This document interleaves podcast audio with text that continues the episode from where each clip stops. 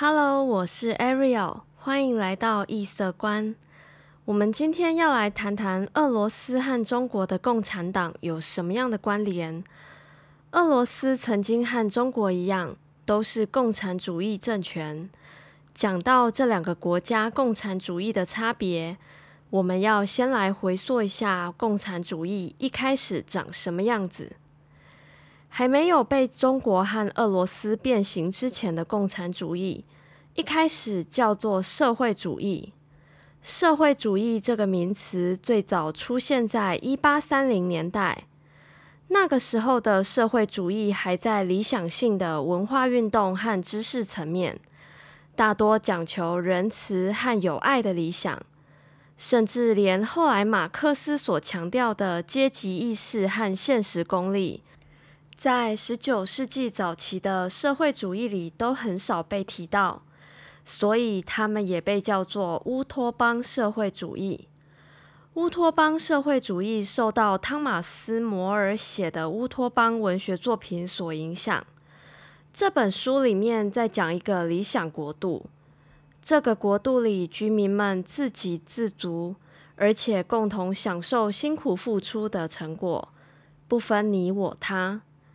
在乌托邦国度里，人民的生活物资不匮乏，国家的资源供需平衡，像是一种终极的公平世界。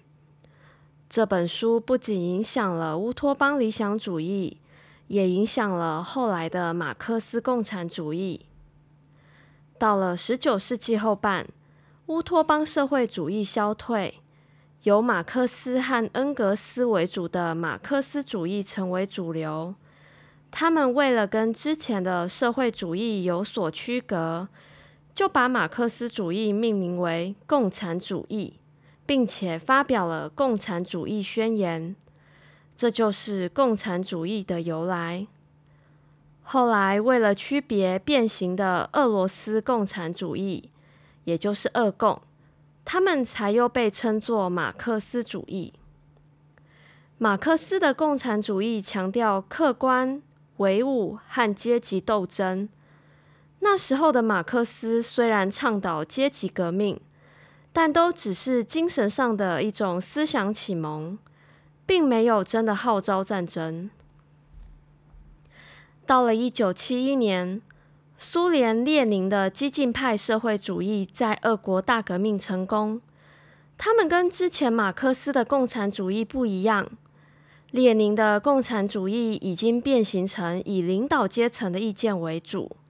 而不是以大众人民的意见为建国考量。这种变形过后的共产主义，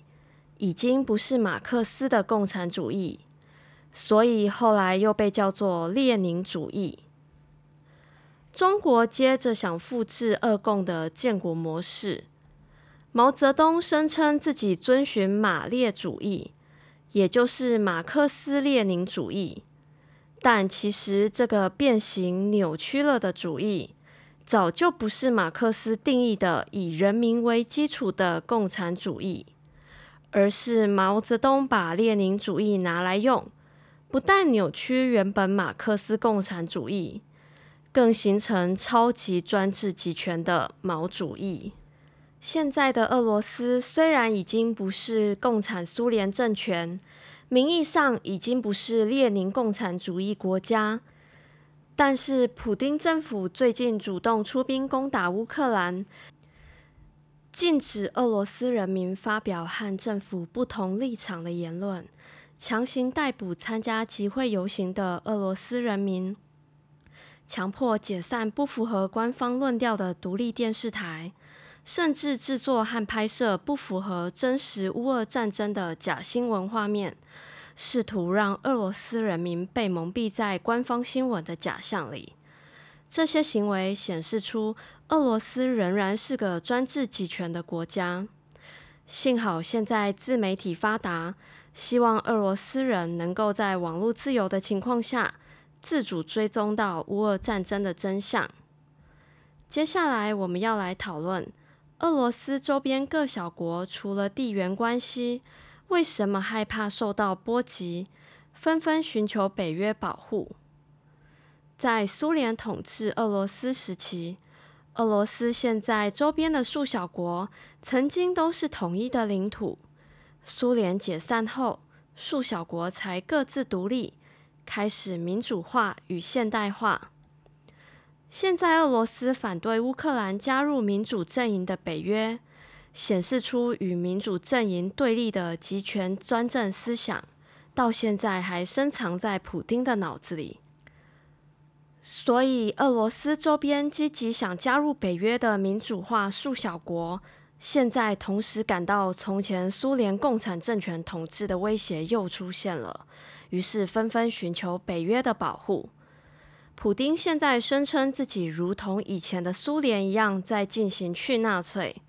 他把莫须有的纳粹罪名灌到乌克兰人的头上，对乌克兰人进行杀戮。不管普丁实际上想追求什么样的野心和权力，也不管他希望俄罗斯变成什么样的版图，更不管他是想追求什么样的历史定位，唯一可以确定的是，他和他所热爱的苏联绝对背离了他一直以为在遵从的那一套价值体系——共产主义。他下令用炮弹无差别攻击、轰炸乌克兰市区人民。甚至在人道走廊偷偷埋藏地雷的行为，比较像曾经大肆屠杀犹太人的纳粹。好喽，今天的讨论就到这喽。我会把今天主题的相关资讯放到 FB 和 IG 上，欢迎大家搜寻异色观到线上一起讨论哦。我们下集见，拜拜。